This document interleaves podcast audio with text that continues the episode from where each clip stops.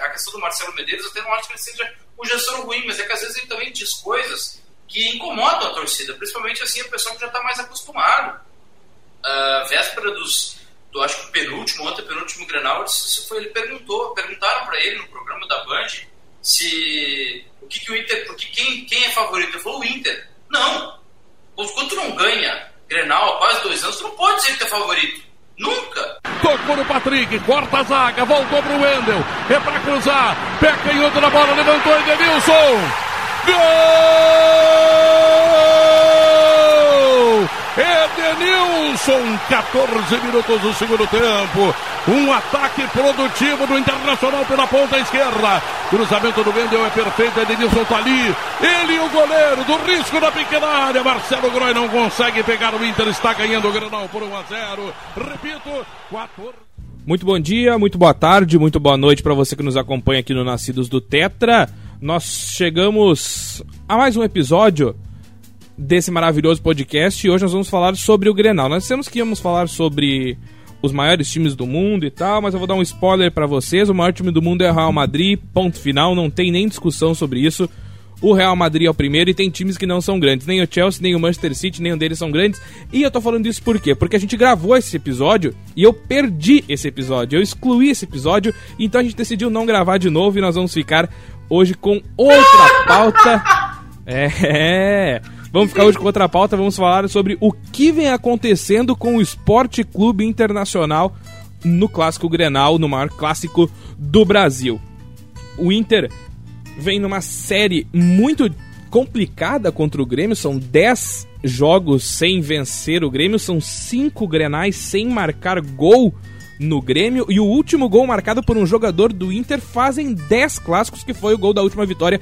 Esse gol que você ouviu na abertura do programa, gol do Edenilson, no dia 9 de setembro de 2018. Então, já fazem dois anos que o Inter não ganha um Grenal. Comigo, Eduardo Souza Bento, comigo, Vitor Hugo Furtado. Eu quero começar pelo Colorado da mesa. Vitor Hugo Furtado. São 10 clássicos sem vencer Algumas atuações do Inter foram até muito boas, mas não tem conseguido transformar essas atuações em gols, não tem conseguido transformar essas atuações em vitórias. Prazer falar contigo. E aí, pessoal, tudo certo? É isso aí, né, Rafa? Acontece, acontece. A gente às vezes é traído pela tecnologia. Enfim, mais pra frente a gente faz um programa assim sobre os maiores clubes do mundo. Mas, enfim, é o Real Madrid, né? Não tem muita discussão. Cara, essa questão do, dos granais é complicada, né? Eu tava vendo mesmo aqui como, às vezes, quando tu apertando os números, eles mesmo, meio que entregam o que tu quiser que eles entreguem, né? Se for ver, é agora que o Grêmio conseguiu passar o empate. Ou seja, pra te ver, o Grêmio agora tem 136 vitórias e o número de empates é 135. O Inter ainda tem 156 vitórias e fez 585 gols, ou seja, mais de 30 gols. Uh, o, Grêmio, o Inter tem 585 gols e o, e o Grêmio 556. Então existe ainda uma disparidade, né? E a questão é, quando a fase não é do time, não adianta, cara. Existe a gangorra do, do confronto entre os dois. Não é a gangorra do Brasileirão, da Libertadores, da fase. Não, tem duas fases. A do time em si nas competições e a do time nos confrontos contra o outro. Né? E a fase do Inter não é boa. E a gente não precisa ir muito longe para lembrar que. Só que não adianta, nossa memória é muito falha, né? Até pouco tempo atrás era a mesma coisa pro lado do Inter. O Grêmio chegou a ficar de 2012 a 2014 se vencer, vencer o, o Inter, né? Numa época em que o Inter tava, não tinha um grande time, mas estava um pouquinho mais estruturado que o, que o Grêmio. E é exatamente o que acontece agora. Porque eu não acho o Inter e o Grêmio grandes times, mas eu acho que de uma certa forma são times até competitivos. Esse é o elogio, é o único elogio consigo fazer de Inter e Grêmio no momento é que eles até competem. E, né, daquele jeito também, né, não é uma grande coisa. Mas o time do Grêmio ainda é um pouco mais estruturado. E outra, o peso está nas costas dos jogadores do Inter, não nos do Grêmio. Ou seja, qualquer granal que tiver agora, o Grêmio entra de sangue doce. Ou seja, a gente vem ganhando todos. Então se a gente perder esse, é, perdeu. Cara, é a mesma coisa que o, sei lá, o sul-americano é, no Mundial. Tu faz o que dá. Se, sabe quando tu tá pressionado? Tu faz o que dá. Se não der, não deu. É a mesma coisa o Grêmio. Os jogadores do Grêmio estão entrando em campo. Cara, eles é que estão com a pressão. Certamente eles que vão atacar. Eles não vão jogar se defendendo. Né? E o time do Inter precisa atacar. E o que aconteceu? No último Granal, o gol foi justamente uma bola trabalhada em contra-ataque, né? O gol do PP. Isso é o típico gol do time que não está pressionado. O gol do PP. O gol do PP é típico gol do jogador que não está pressionado. Ele, ele, corta de um jeito ali e bate. É, aquele, dá aquele chute seco e faz o gol, que acabou decretando a vitória, que é o tipo de jogada que o jogador do Inter não vai fazer. Porque se ele, se ele tá naquela posição ali que ele vai cortar para dentro, ele vai, ele vai tentar passar, ou ele vai tentar trabalhar a bola, ele não vai chutar de fora da área, ele não vai arriscar. Ainda mais num goleiro como o Vanderlei, que tá numa baita de uma fase, entende? É, enfim, não adianta. Quando a fase é, tá ruim, quando a fase tá boa, não adianta lutar contra ela. Tu pode fazer, sabe, tu pode tentar de todos os jeitos. Tu joga se defendendo, tu joga atacando, tu joga trabalhando bola. E se tu for ver, diversos jogos, diversos grenais desde a chegada do Kudê, ele jogou de, de, com times diferentes e de jeitos diferentes. E todas as vezes perdeu. Mas todas as vezes, tirando esse último, quase chegou a, a, a aquele, aquele primeiro jogo da Libertadores. Inclusive o Inter jogou melhor. Inclusive jogou melhor. E 0x0 da Arena? Enfim, exatamente. E no início do, do ano, aquele que o Diego Souza ganhou, ah, que, que, o Grêmio ganhou com o gol do Diego Souza, o Inter também teve chance, jogou melhor no primeiro tempo. Mas não adianta, é a fase. Eduardo Bento, a gente falou do, da invencibilidade de 10 jogos do Grêmio, o, mas a gente pegou um recorte um pouquinho maior. Nos últimos 20 clássicos, uh, o Grêmio tem 9 vitórias, 17 gols marcados. O Inter tem 3 vitórias e 8 gols marcados, ainda foram outros 8 empates. O 21 Grenal, depois desses 20, é o Grenal do 5 a 0 Depois do Grenal do 5 a 0 o Inter ganha o jogo e aí abre essa série de 20 grenais até esse último da Libertadores que o Grêmio ganhou de 1 a 0 com gol do PP. São 20 clássicos onde o Inter tem 3 vitórias na no confronto. Então é desde 2015, 22 de novembro de 2015 para ser mais exato, essa série de 20 confrontos. Eduardo Bento, prazer falar contigo. E o que que acontece com o Inter no Grenal? Boa noite, Rafael. Boa noite, Vitor boa tarde, bom dia, boa tarde, boa noite.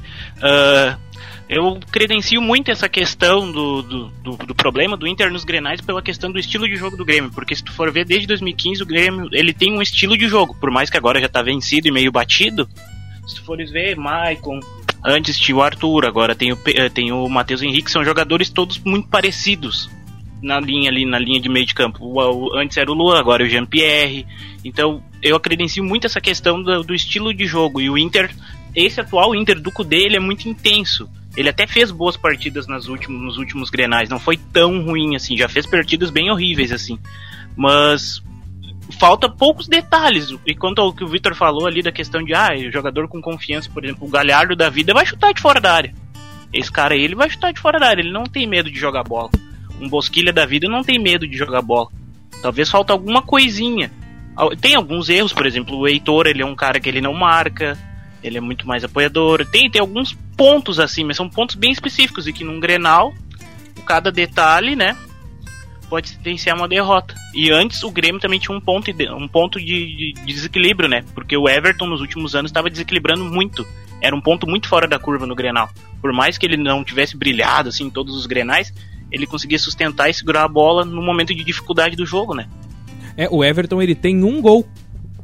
O Everton tem um pois gol é, Nos, em toda essa trajetória mas, pelo Grêmio ele tem mas um tu gol. For ver dentro, mas tu for ver dentro dos 90 minutos ele consegue fazer a, a, segurar a bola, fazer o papel dele, ele desafoga o time. Isso o Inter não tem nos últimos anos. Que era o papel do, que é o papel que o PP assumiu, né? O ponteiro esquerdo, Isso. o jogador driblador, é o rompedor de linhas. Uh, eu acho que isso falta pro Inter, tá? Mas vai ser uma outra discussão que eu quero trazer mais pra frente, que é a discussão de dentro do campo, dentro das quatro linhas. Mas eu quero falar de fora das quatro linhas antes. Eu separei alguns tópicos pra gente conversar, pra gente não ficar só nessa coisa de números, enfim. Uh, e o primeiro tópico que eu quero trazer para discussão, para conversar com vocês dois, é sobre os técnicos desses grenais. Porque, tá, os últimos 10 técnicos, uh, os últimos 10 jogos é o Renato Portaluppi, o técnico do Grêmio. O mas vamos pegar ali 2015 em diante, tá? Que foi a série de 20 clássicos que a gente separou. O Inter já teve Odair Helman, Argel, Falcão. Me ajudem. O Roth, não? Não, não chegou a ser o Celso Roth. Não. Mas enfim, só aí são três, tá? Argel, Odair e Falcão. Não, não, tá, tudo bem. Dos, tá, dos 20, tá, mas dos 10 é o Odair e Cudê. É, dos 10 o Odair e Cudê, tá? O, e, a, e aí o Vitor falou, levantou uma coisa muito interessante, que o Inter já jogou de tudo que é jeito nesses 10 clássicos. O Odair botou um caminho, um ônibus na dentro do gol do Inter. O Odair tentou atacar o Inter. O Argel marcou marcação baixa, usou marcação alta, agrediu, se defendeu. O, o Odair a mesma coisa. E o Grêmio joga sempre o mesmo jogo. Talvez um ou dois grenais o Grêmio tenha fugido um pouco da sua característica. Esse último agora, que o Grêmio ganhou por 1 a 0 o gol do PP, o Grêmio jogou com três volantes. Fazia tempo que o Grêmio não jogava com três volantes. Mas é o. O, o que, que os técnicos do Inter, na tua visão, Vitor, estão fazendo que não conseguem superar esse futebol do Grêmio, que como a gente disse, é um futebol muito manjado. Todo mundo sabe marcar o Grêmio. O Grêmio não ganhou do esporte, não ganhou do Atlético Goianiense. Agora, esse fim de semana, perdeu para o Atlético Mineiro. Claro, é o Atlético Mineiro, líder do campeonato, só tem o Brasileirão. Mas enfim, o Grêmio não consegue jogar contra outros times como tá jogando contra o Inter. Claro que tem o peso do Grenal. Mas o que que vamos trazer para esses 10 clássicos então? Odair e Kudê uh, poderiam fazer na tua opinião, para colocar para o Inter conseguir romper essa barreira de 10 jogos sem ganhar do Grêmio? Porque, como a gente já falou, foram todas as oportunidades, todos os estilos de jogo já foram implementados. O que, que pode ser feito de diferente? Qual é o papel dos técnicos, principalmente do Inter, nessa série do, de invencibilidade do Grêmio? Talvez não seja nem tanto uma questão tática, né? Se todas as, as tentativas já foram já, já foram diversas tentativas, diversos modos né, de espelhar o time, mas é, eu acho que é conseguir passar para os técnicos do Inter, passar é, para os jogadores o que o Renato consegue passar. O Grêmio vem passando por uma fase difícil. E ele consegue botar de alguma forma na cabeça dos jogadores, né, do grupo dele, né, dos bruxos deles, que, cara, se vocês ganharem esse jogo, vocês estão tranquilos. A torcida vai parar enquanto você estiver ganhando o Grenal, vocês vão estar tranquilos entendeu? Conseguir passar, entender a situação. Eu acho que talvez o Kudê, o Odair até conseguiu, porque o Odair venceu, mas eu acho que o Kudê ainda não conseguiu passar para esses jogadores que, cara, vocês precisam jogar esse jogo com muito mais intensidade do que os outros. Porque se vocês ganharem esse, vocês vão estar por cima da carne seca, vocês vão estar na crista, entende? Vocês precisam rachar, vocês precisam. É esse é o jogo que vocês mais têm que jogar. Entende? Não importa perder no Brasileiro, não importa perder qualquer outro jogo na Libertadores, porque depois que o Grêmio ganhou do Inter na Libertadores, já nem se lembra mais que o Grêmio perdeu com a Católica. Entende? Eu acho que é passar para esses caras que, meu, isso é jogo para morder, cara. Isso é jogo para ganhar. E eu consigo ver muito bem isso ao contrário do início da década. Eu não me lembro do jogo, dos treinadores do Grêmio conseguir passar é, aquela fome que tinha de ganhar. O D'Alessandro, quando estava numa situação bem melhor fisicamente. O Alex, o próprio Rafael Moura, o Rafael Moura jogava demais em Grenal. É dizer, cara, vocês precisam jogar muito nesse jogo. Eu acho que o Renato consegue passar isso para os jogadores do Grêmio e os técnicos do Inter não. Eduardo Souza Bento, qual é o papel que os técnicos têm e qual é o tamanho que o Renato tem nesse enfrentamento contra o Internacional? Porque a torcida critica muito o Renato, que não, não, não o fazia há um tempo atrás, mas agora já vem uma crítica mais forte. Mas em Grenal ele é insuperável, ele é imbatível. Em Grenal o Grêmio entra e é uma baixa alguma coisa e o Grêmio ganha. Qual é o papel que o Renato tem nesse nessa série invicta do Grêmio de 10 jogos? Bom, que o Renato ele tem aquela característica de ser o treinador, uh, como eu posso te dizer, o, o, treinador não é motivador, mas ele foi um jogador de jogos grandes, né? Se tu for ver. Ele sempre adorou jogar clássico. Ele fazia gol em clássico, ele fazia gol em Brasil e Argentina, ele fazia gol em Fla-Flu, ele fazia gol em Grenal. Então ele leva isso para dentro do vestiário. E é claro que durante a semana ele vai trabalhando. Esse é o papel dele, ele busca, e também tem a questão da essência, porque, por exemplo, ele busca os meninos da base, os meninos da base do Grêmio, eles já vêm desde pequenos jogando contra o Inter, eles já costumam. Se tu for ver ali, por exemplo, vou dar um exemplo do Darlan. O Darlan tá muitos anos no Grêmio. O Darlan, desde menino, ele já joga Grenal seguidamente. Então ele já tem aquilo enraizado, ele já sabe, ele já gosta de jogar Grenal. Ele sabe que aquilo é importante, ele sabe que, ele sabe que o bairrismo vai, vai, vai pegar ele se ele não for bem num Grenal, porque influencia muito. E tem muitos jogadores de fora, né? E o Grêmio tá, tá, trazendo muito jogador da base. E o Inter já tem uns caras mais de fora. Talvez o D'Alessandro seja assim o cara que é mais próximo da aldeia. Do, do, time, talvez o Galhardo, o Galhardo por característica dele mesmo, porque o Galhardo dele é dele o negócio de jogar. Ele joga com jogo grande, jogo pequeno, ele não tem, não, não importa. Ele é, de, ele é de incorporar o espírito, né? De onde ele tá. É, seja no Ceará, não, seja no Vasco. Ele não tem problema. Ele não tem problema. Onde ele tiver inserido, ele vai tentar jogar. É que a verdade, gente, a verdade é que isso vai muito do estilo de cada jogador. Entende? Às vezes a gente fica procurando função, é, ah, porque é o, é o, esquema tático, porque é o treinador, porque é o jeito de passar. Cara, às vezes está pura e simplesmente no estilo é, de competitividade de cada atleta. Vitor. Eu digo hoje que o Inter tem. Pode falar. É esse o tópico que eu quero trazer. Tu pode continuar, mas o próximo tópico que eu tenho aqui é jogadores. Qual é o papel que os jogadores têm nessa, nessa Beleza, série? Vou passar rapidinho, vou passar rapidinho por cima disso. Eu digo que hoje o Inter tem quatro jogadores de extrema competitividade. O D'Alessandro eu não conto porque é um caso à parte. Ele sempre demonstrou isso. E o D'Alessandro, se ele tiver 50 anos, ele vai continuar demonstrando a mesma garra jogando no camisa do Inter, tá? Os três, tá? Eu digo. Na verdade, até vou colocar mais um. Até vou colocar mais um. É Patrick, Bosquilha, Saravia e Galhardo. Esses caras jogam com extrema intensidade até a última gota de suor e brigam por todas as bolas. E o Cuesta? Quatro jogadores. Não, o Cuesta já não é mais tanto. O Cuesta já não joga mais com a mesma intensidade. É, Ele é um que- cara que às vezes. Vai, Du. Não mais também não. Também mais não. O Edenilson sim é extremamente importante, mas também não briga mais por todas as bolas. Diversas vezes o Edenilson consegue desarmar os jogadores do meio-campo e ele quer sair tocando de uma maneira, ah, começar o jogo, vou começar a jogar tocando os calcanhar, eu vou começar chapelando o cara. A mesma coisa o Cuesta faz. Ele desarma o jogador com uma facilidade extrema e vai lá, que ele quer chapelar o cara, quer driblar o cara na saída de bola, entende? Não, o Bosquilha, quando ele pega a bola, ele já toca lá de volta. Entende? O Patrick pelo menos ganha no corpo a corpo. Aliás, o Patrick é o único jogador do Inter que ganha no, no on.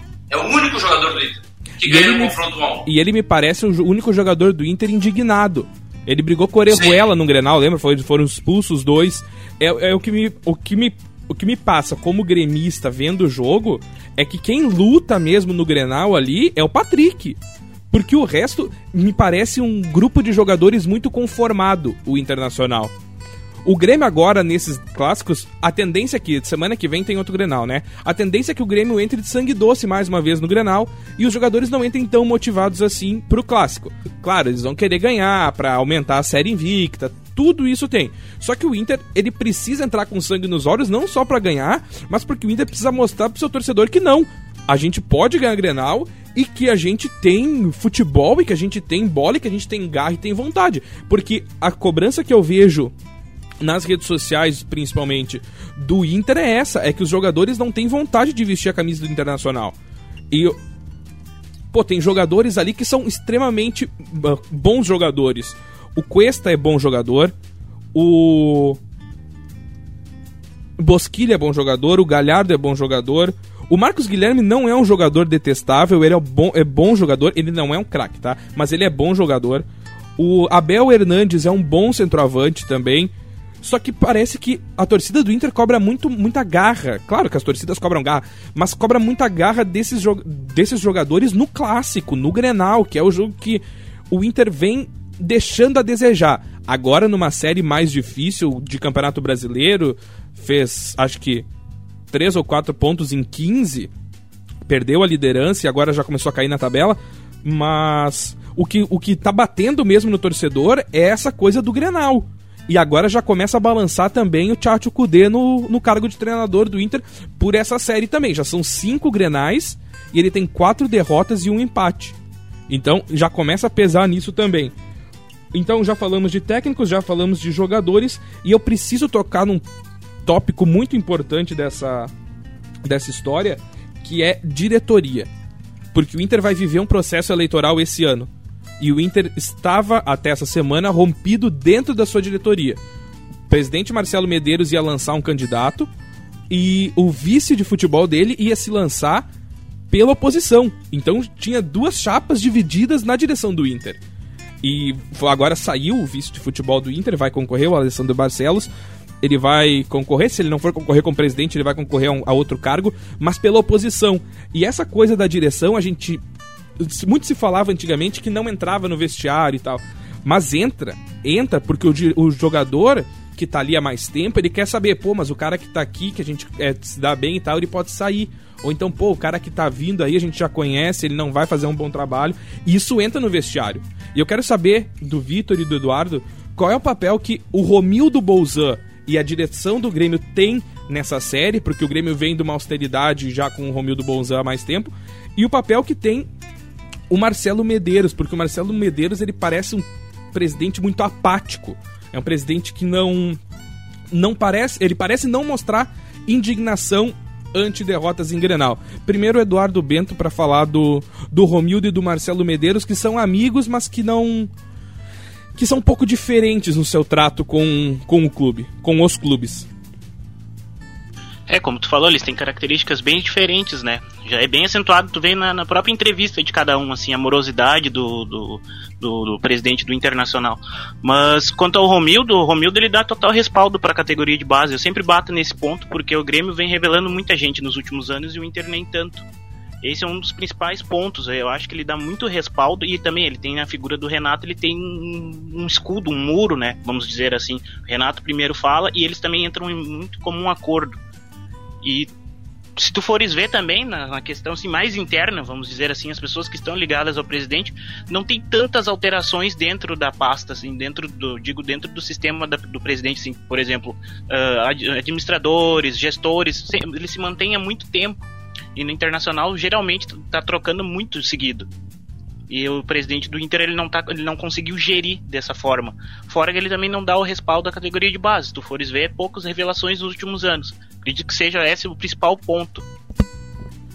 Vitor Hugo Furtado, o Inter teve um, uma mudança recente de, de presidente que assumiu Marcelo Medeiros quando o Inter estava na, na segunda divisão. Era um presidente que se propôs a tirar o Inter da segunda divisão e colocar o Inter no caminho das vitórias e dos títulos. Ele me parece que o ponto de, de mudança da característica do Marcelo Medeiros é a perca da Copa do Brasil no, no Beira Rio pro Atlético Paranaense. Parece que ali virou a chave e ele começou a ser um presidente mais apático. Porque hoje ele, hoje ele aparenta.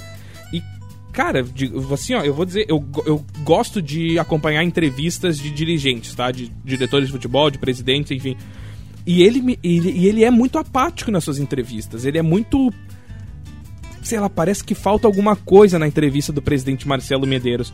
Qual que tu acha que é o papel da diretoria no Inter nessa nessa série? Tu acha que falta alguém para chegar no vestiário, meter o pé na porta e dizer: vem cá, gurizada, não dá para continuar assim. Já são 10 que a gente não ganha e vamos lá, meu, vamos, vamos correr. E qual é o papel da direção, primeiro, nesse ponto? E segundo, a direção montou um bom grupo pro Eduardo Cudê? Cara, é, até não acho que ele seja um mau gestor, tá? Ele é dentro das possibilidades, e até um certo momento ele fez o que era possível, né? Em 2018 ele conseguiu fazer o, o ele conseguiu o Inter, o Inter veio numa ascensão, né? Em 2018 o Inter é, saiu da segunda divisão e veio bem pro Campeonato Brasileiro. Só que a perda da Copa do Brasil do ano passado foi uma coisa assim, ó, ah, muito retumbante aquilo foi muito feio, né? O Inter perdeu para um clube com muito menos tradição que o Inter. Com todo respeito ao. Respeito nenhum. Respeito nenhum Atlético Paranaense, que é um time pequeno. A verdade é essa, me desculpe. Eu não vou ser polido. Uh, perdeu para um time com muito menos história. Cara, o time não é ruim. Os jogadores não são ruins. Só que o problema, mais uma vez, vai Alguns são.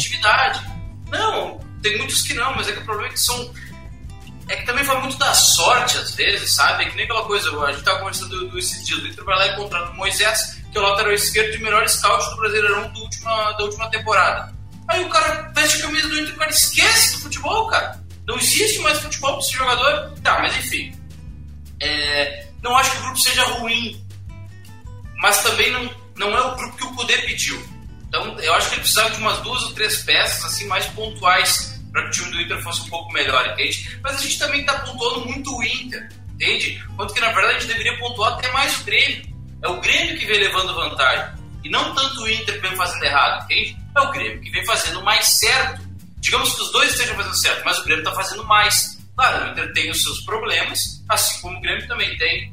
A verdade, eu acho que é a questão da competitividade. O Grêmio tem jogadores assim, mais nível técnico, sabe? Tem jogadores que tem um esquema mais interessante. O Cudê está tentando tirar o melhor dos jogadores, alguns querem, outros não. Entende? Alguns jogadores aceitam esse estilo, outros essa intensidade, outros não querem, né? E não adianta para a roda girar, todas as engrenagens têm que funcionar. E nem todos os jogadores estão comprometidos com essa, com esse, com essa proposta do Cudê, com essa proposta da geração da, da, da, direção do Inter. E a questão do Marcelo Medeiros, eu até não acho que ele seja um gestor ruim, mas é que às vezes ele também diz coisas que incomodam a torcida, principalmente assim o pessoal que já está mais acostumado. Uh, véspera dos, do acho que penúltimo, ontem penúltimo Grenal, se foi, ele perguntou, perguntaram para ele no programa da Band se o que, que o Inter, porque quem, quem é favorito? Ele falou o Inter. Não!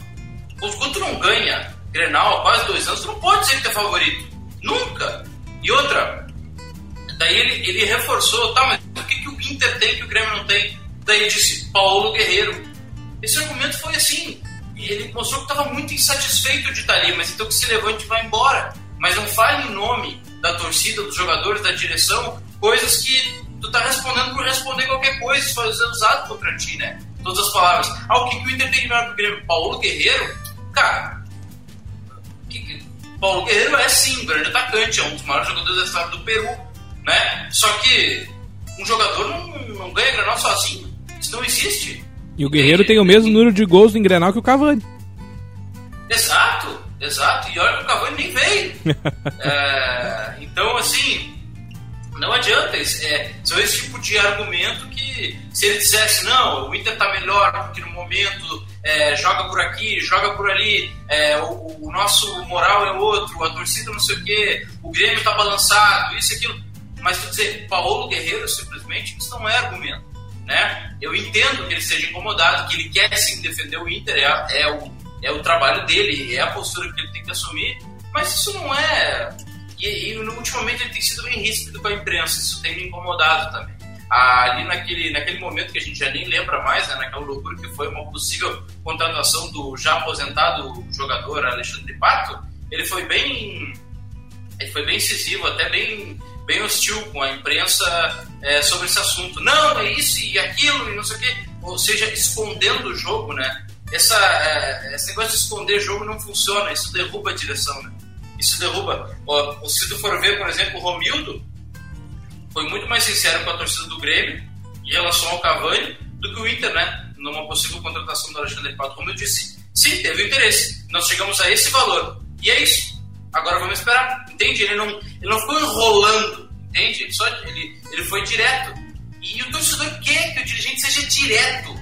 Seja direto diga, não, esse jogador não. Se o Marcelo Medeiros viesse hoje e dissesse o Moisés vai embora, Moisés não tem mais, ele não tem condição de vestir camisa internacional. Ponto! Aí o cara já bota na mesa, diz, ó, ó, esse é o cara que eu quero, de presidente do Inter. E bota na mesa, entende? Mas tu fica nessa coisa, não, e a torcida não gosta de ser enrolada. É isso, vamos trocar em miúdos. A torcida não gosta de ser enrolada. E a torcida do Inter vem sendo enrolada há mais de um ano. Essa é a verdade. Isso começou, isso se intensificou na contratação do Cudê no passado, quando uma comitiva do Inter foi para a Argentina para contratar um técnico e, e espalharam para todo mundo que tinha o nome certo. Mentira, chegaram lá e começaram a fazer oferta para todo mundo.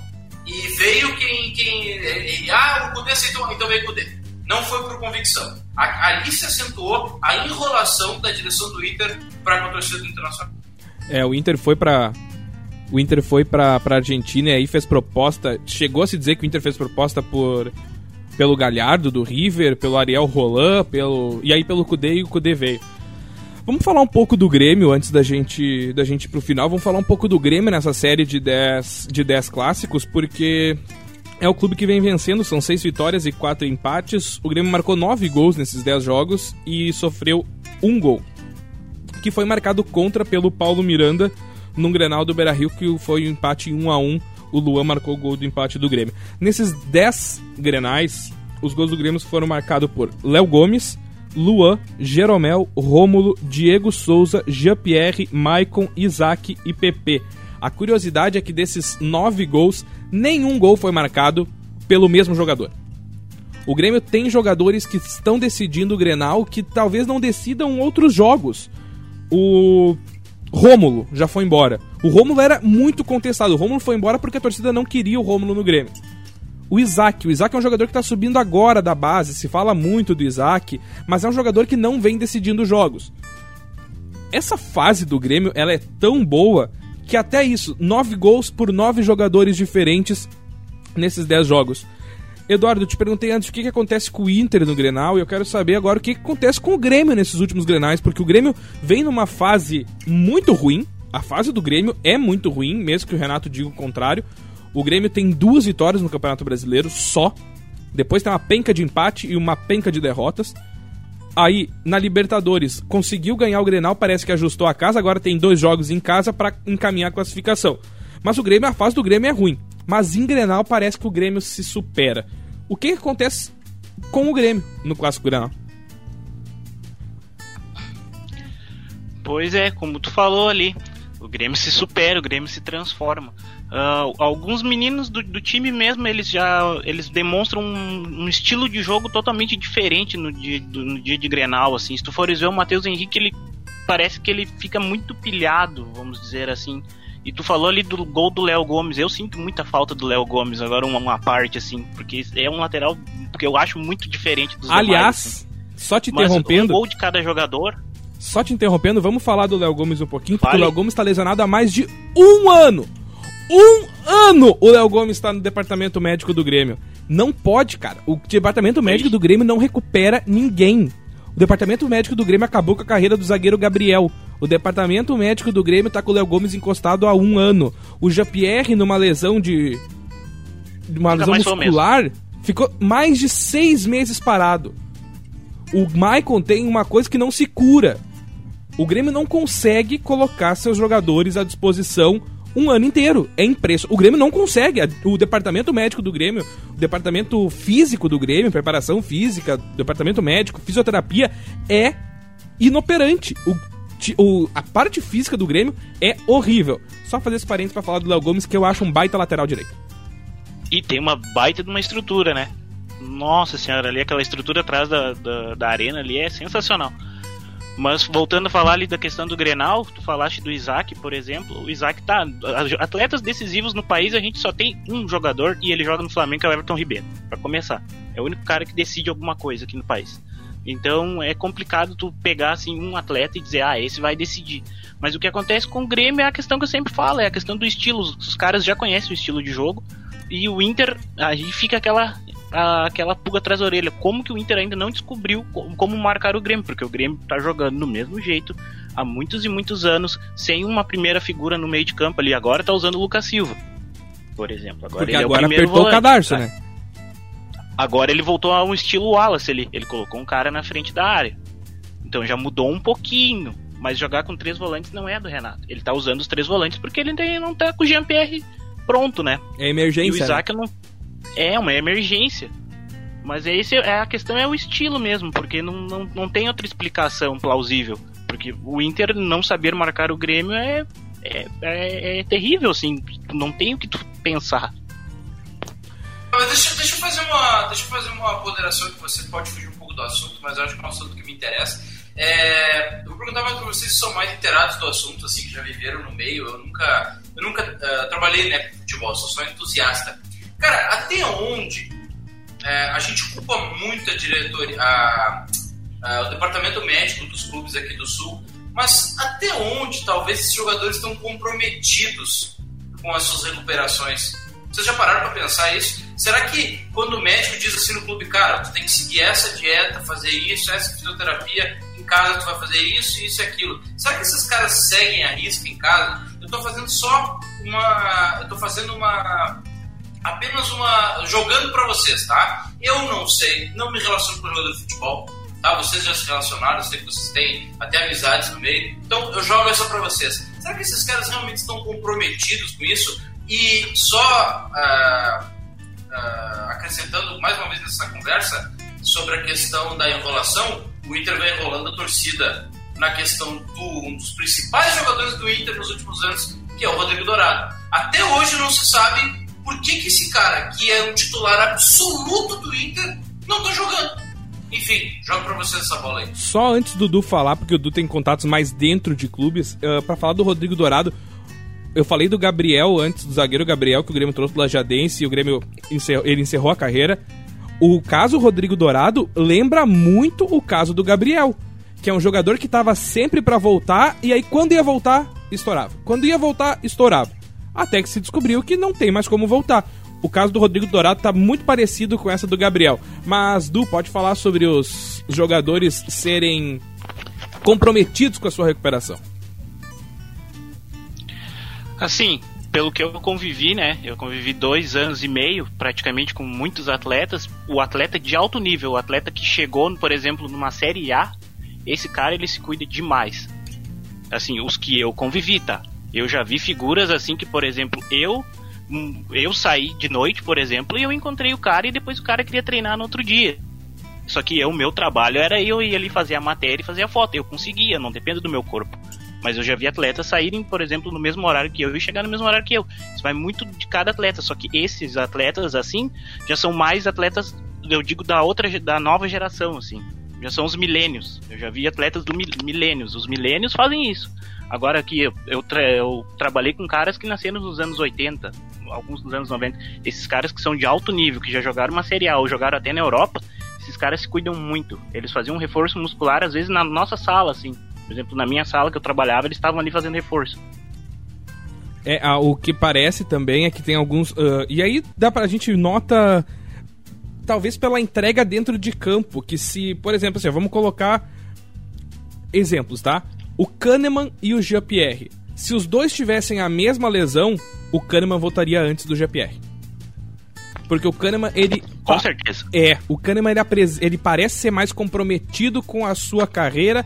Parece. E outra, parece ser mais comprometido com o clube. Porque isso é comprometimento com o clube. Porque tu é funcionário do clube. Independente de tu ser o jogador que representa aquela camisa, tu é funcionário do clube. Então tu precisa representar aquele clube e tu precisa estar tá ali uh, cuidando do teu instrumento de trabalho, que é o teu corpo. Então a impressão que eu tenho é essa, é de jogador para jogador mesmo. Kahneman e GPR, mas dá para usar outro exemplo, sei lá, no Inter, da Alessandro e... Sei lá. É, essa do Kahneman eu, foi bem um exemplo que eu falei, do milênio e do cara da outra é. geração. O Kahneman é mais ou menos a nossa idade, 27, 28 anos, e o Jean-Pierre é milênio. Ô, Vitor, só pra gente, pra gente encerrar do Grêmio, o que que tu acha que acontece com o Grêmio em Grenal? Que o Grêmio não tá jogando bosta nenhuma contra os outros times, mas no Grenal o Grêmio entra lá e. e ganha. Mais uma vez, o mesmo assunto de antes, competitividade. O Renato consegue passar pros jogadores algo que o Cudê não consegue. O Odair até conseguiu um pouco, mas acho que ele não tá conseguindo passar para eles é a falta de competitividade dos jogadores. É, eu falei que o Inter tem três ou quatro jogadores de, que, que competem. Quantos jogadores estão em campo? Quantos jogadores tem o campo, o Inter joga melhor, mas nem sempre eles estão jogando juntos, né? Então eu acho que é isso, cara. E o Grêmio. Cara, eu acho que as coisas. Eu vou dar uma zicada aqui que os, nossos, que, que os meus queridos amigos, nossos queridos amigos Léo Couto e Christian Martins vão ficar muito bravos comigo. Mas eu acho que as coisas tendem a mudar. Eu acho que as coisas tendem a mudar agora. As coisas são. É, é, o, o... Geralmente essas invencibilidades não duram tanto tempo. Talvez não mude nesse próximo Grenal. Mas, cara, podem, podem anotar as coisas em breve vão mudar, porque ninguém fica tanto tempo assim, é, com tanta falta de brilho quanto os jogadores estão, sabe? Eu acho que alguma coisa pode mudar. É, eles vão ter que se ligar, os jogadores do Inter, por mais, sei lá, que alguns ali estejam totalmente é, fora do contexto, entender que, cara, a gente já demonstrou que tem bola para ganhar. Nós precisamos é ganhar, né? Então eu acho que é isso, acho que é, volta mais a, a questão da competitividade mesmo. Vamos encaminhando para o final desse, desse episódio. A gente já falou bastante do, dos clássicos para trás. Vamos falar do próximo. No próximo dia 3 de setembro, no próximo sábado, tem o Grenal válido pelo, pelo Campeonato Brasileiro, é o primeiro Grenal do Campeonato Brasileiro. Vai ser disputado na Arena no próximo sábado. Uh, e aí tem a, a, a, próxima chance do Inter de quebrar essa série.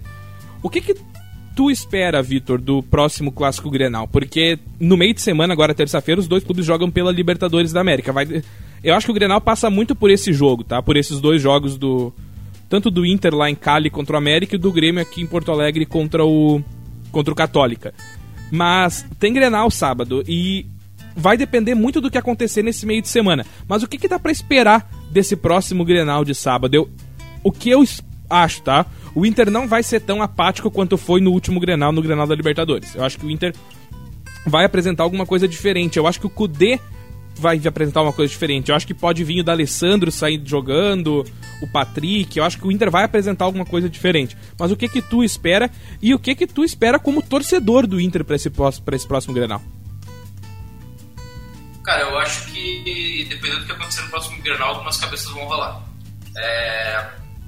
Se o Inter perder esse próximo Grenal, eu não sei se o Kudê não vai, vai, vai bailar, eu não sei se alguns jogadores, é, dependendo das, da, da, da, sua intensidade, dependendo das suas atuações, eu acho que não vão mais ter sua vaga segurada, como alguns jogadores estão numa zona de conforto, né? Momentaneamente. Eu acho que o Kudê vai com um time diferente, vai tentar surpreender. É, eu acho que ele vai botar na mesa, sabe? Sabe? Eu acho que ele vai dizer, cara, assim não dá mais. A situação tá muito difícil, tá difícil de segurar, sabe? Eu acho que o Kudê é capaz de dizer, cara, se a gente não fizer alguma coisa diferente hoje, eu vou embora. Sabe? Eu acho que ele é o perfil de fazer esse Esse é o perfil dele, sabe? É o perfil do cara. Ele não tá nem aí, velho. Ele é argentino. Se quiser, vai embora, sabe? E outra. Uh, Se eu quiser sair, eu sal. Ele... Como é que é? Se eu quiser sair, eu sal. Se eu quiser sair, eu sal. Eu pulo da marca, cara. Cara, e daí assim, ó. É... eu acho que ele vai. Eu, eu acho que o que ele já fez pelo Inter, ele já provou que ele deu certo aqui, cara. Eu acho que ele já fez muito, cara. É, só que. Essa, não, do D'Alessandro eu nem vou chutar, cara, porque ele tem usado tão mal o D'Alessandro nos últimos jogos que eu não sei. Quando tem que colocar, não coloca. É, ontem era um jogo pro D'Alessandro contra o São Paulo, ele não colocou. Enfim, não, não, não, não vou citar o D'Alessandro. O D'Alessandro é um caso à parte, tá? O D'Alessandro é um coringa, assim, que às vezes funciona e às vezes não. Mas eu acho que vai ser um jornal muito importante e Cara, pros dois lados, porque o Renato vem se escorando no Granal. Se ele perder esse Granal, ele vai perder o único palanque que ainda sustenta a tenda, sabe? E se o Kudê perder esse Granal, eu acho que ele mesmo vai, vai lá no direito e vai dizer, ó, oh, meus amigos, ou vocês reformulam esse time aqui, ou vocês me trazem mais uns três reforços aí que eu pedi, ou não vai dar mais. Entende? Eu acho que o Kudê mesmo, entende? Ele é um cara de personalidade. Vai ser pros dois lados. Apesar de o Grêmio ter esse, ter esse retrospecto tão bom, eu acho que também vale para o Grêmio. Se o Grêmio perder esse Grenal, não se sustenta nas últimas vitórias. Eu acho que para os dois lados vai ser bem importante. Eu concordo plenamente. Eu acho que e eu acho que os dois técnicos estão a perigo nesse Grenal e pelo que vai acontecer no meio de semana, porque tem Libertadores, é uma rodada importante da Libertadores que se os dois técnicos inventam de não ganhar os seus jogos da Libertadores e chega no Grenal e ou dá o empate ali os dois ficam muito mal, ou um deles perde, eu acho que cabeças rolam dos dois lados. Eduardo de Souza Bento, o que, que a gente pode esperar do Grenal do próximo dia 3 de outubro? O último dessa série de um monte de Grenal pós-pandemia. Mas eu acredito que esse Grenal vai ser um dos mais competitivos que vamos ter, que vamos ter nos últimos tempos, devido a os dois tá com a cabeça, no, a corda no pescoço, digamos assim, né? Uh, pelo lado do Inter, eu acredito, eu também concordo com o Vitor Hugo que ele tá usando mal do Alessandro, mas a gente não sabe como é que é a conversa interna deles também, né? A gente não sabe se o Alessandro chega nele, olha, não tô preparado, olha, não, não tô me sentindo bem, porque o Alessandro é bem sincero. O Alessandro ele ama jogar futebol, mas ele também é bem sincero.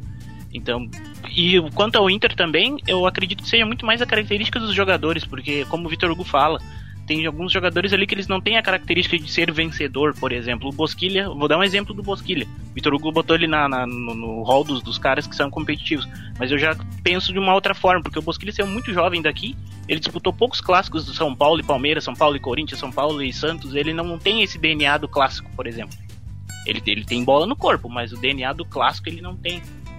O Galhardo já tem, porque o Galhardo jogou em time pequeno, ele sabe o que é passar trabalho, sabe? Ele, ele tem essa, ele tem esse DNA, o do Alessandro não preciso dizer, né? Veio do River Plate. E pelo lado do Grêmio, eu acredito que vai manter a mesma postura. Algumas peças eu acho que ele vai mudar, acho que ele vai manter aquele tridente no meio-campo ali com o Lucas Silva. E acredito que eu penso que vai ser um jogo bem equiparado assim, acredito que vai ser bem competitivo, não sei quem, não consigo dizer quem vai ganhar esse, porque ambos os times não vivem o seu melhor momento. Mas se tivesse que apostar, apostaria até num Bom, nem, nem é melhor apostar, mas é, nesse sentido, assim, é. Mas difícil apostar nesse Grenal, cara. É. Tá difícil apostar nesse Grenal. Tá, tá difícil nesse Complicado, Grenal. tá difícil. Eu só sei que o Galhardo vai fazer um gol, mas beleza. Ah, Ah, olha a vacina aí, cara. Não, mas tu Ah, sabe. Não, mas ó, vocês sabem que eu Ah, tinha. cara. Eu tinha escrito aqui pra gente conversar sobre isso, que era um palpite de cada um pro Grenal, mas eu tirei. Porque esse Grenal é muito difícil da gente, da gente, da gente É palpitar. Porque a gente não sabe o que vai acontecer. E, na minha opinião, os jogos de terça-feira pela Libertadores vão influenciar muito no que vai acontecer no próximo Grenal. Exatamente, concordo contigo. É isso aí, Urizada. Matamos essa aí? É isso aí, vamos ficar sem opinar. Isso aí. né? Acho que sem, sem palpite é, É melhor. É, eu também É acho. melhor. Também acho. Ah, se a gente ouviu o gol da última vitória do Inter do, no Clássico Grenal, o gol do Edenilson, vamos encerrar com o gol, o último gol em Grenal, o gol do PP no Grenal da Libertadores, o último Grenal nessa série de 10 do Grêmio, vamos encerrar com o gol do PP no Beira-Rio e no Beira-Rio Inter, ah, Inter 0, Grêmio 1 pela Copa Libertadores da América. A primeira vitória de um Grenal em Libertadores foi do Grêmio e a gente encerra com o gol do PP. Vitor Hugo Furtado, Eduardo Souza Bento. Nós voltamos na semana que vem com mais um episódio do Nascidos do Teto. Darlan viu o PP colocado, deu a bola pra ele, ajeitou, bateu. Gol!